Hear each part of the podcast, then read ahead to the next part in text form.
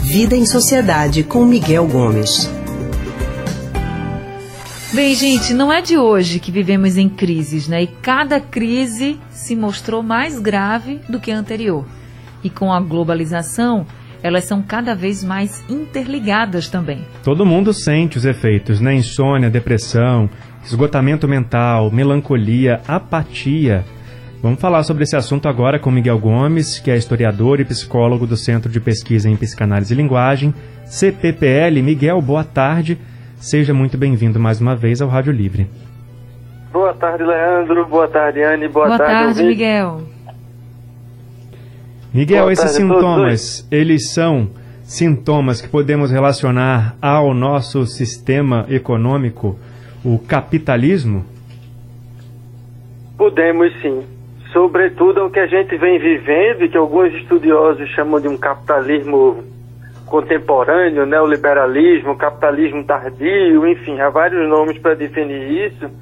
E a gente pode associar sim. Claro que isso não quer dizer que antes do sistema capitalista as pessoas não sofressem. Né? O sofrimento é próprio da condição humana. Né?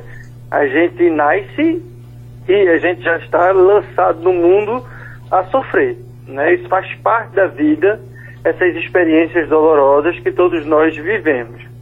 Quando a gente diz assim que a gente pode sim dizer que depressão, ansiedade, insônia estão ligados ao sistema econômico, ao capitalismo, a gente precisa deixar claro primeiro que isso não significa que, ah, então se eu estou criticando o capitalismo, então eu sou socialista, eu sou comunista. Não necessariamente, né? A gente, em estudos sociais, a gente, quando critica alguma coisa, é porque a gente está desenvolvendo a compreensão disso e a gente quer que melhorar a vida das pessoas. Então, quando a gente diz assim que o capitalismo, sim, ele é produtor desse tipo de sofrimento, né? Ansiedade, depressão, sobretudo. O que é que está por trás disso? O que está por trás é que o sistema econômico que a gente vive, o capitalismo, nos demanda um trabalho, uma devoção a tarefas, a uma produtividade que não é natural ao ser humano. O ser humano, ele vive para sobreviver. Ele vai ali e produz aquilo que ele precisa para permanecer vivo. E no sistema capitalista, o que é exigido das pessoas é um algo a mais. Não basta eu produzir o necessário para eu me manter vivo. Eu preciso produzir mais e mais e mais e mais.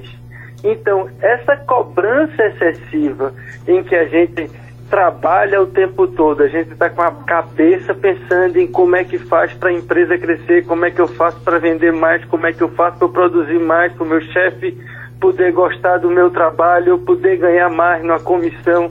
Então, esse tipo de pensamento, esse tipo de sistema né, em que a gente é demandado a trabalhar e a produzir muito mais do que a gente precisa para estar tá vivo, é que produz sim adoecimentos, né? Se a gente pensar em outros sistemas econômicos que o ser humano já viveu, isto não acontecia. Uhum. Então lá as pessoas adoeciam, sofriam e etc. Mas por questões muito mais ligadas, vamos dizer assim, às circunstâncias do dia a dia e não provocadas pelo modelo econômico.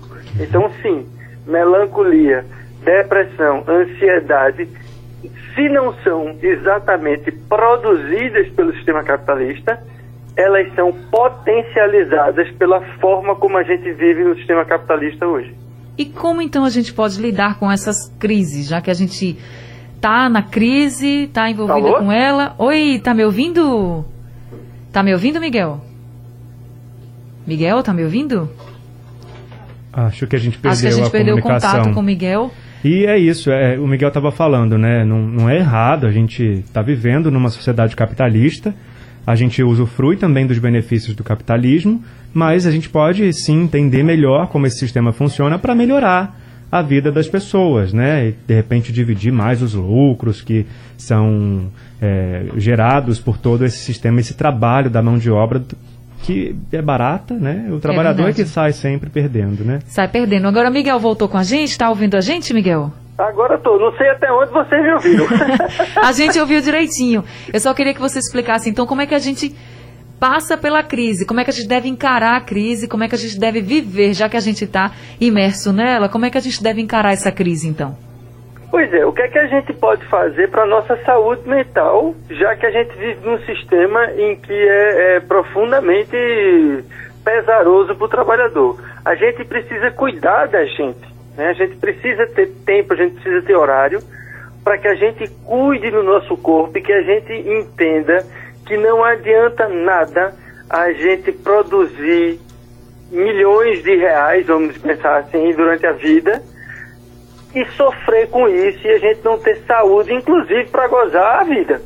Né? Então a gente precisa desenvolver mecanismos e aí cada pessoa vai encontrar o seu jeito para fazer isso é claro que a gente pode falar aqui para algumas pessoas a atividade física, para algumas pessoas viajar, para outras pessoas se reunir com os amigos e por aí vai, mas a gente precisa individualmente, cada um, desenvolver suas técnicas, suas formas de ter um, uma leveza. Uma forma da gente tentar fazer isso é a gente dar uma desligada do trabalho sempre que possível, sabe? Fora do horário comercial, então não trabalha, não atende o WhatsApp com relação de trabalho, fim de semana também dá um tempo, tudo que a gente puder suspender, suspender dessas coisas do trabalho nos momentos em que a gente está é, é, descansando, em que a gente está relaxando, encontrar alguma coisa assim para a gente se desligar dessas obrigações que esse sistema nos coloca para produzir, produzir, produzir, produzir, como se isso fosse o normal da vida e não é.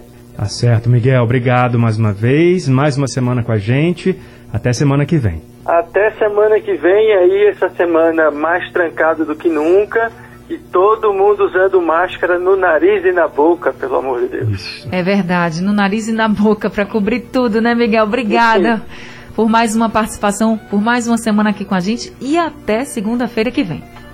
A gente acabou de conversar com Miguel Gomes, que é historiador e psicólogo do Centro de Pesquisa em Psicanálise e Linguagem, CPPL.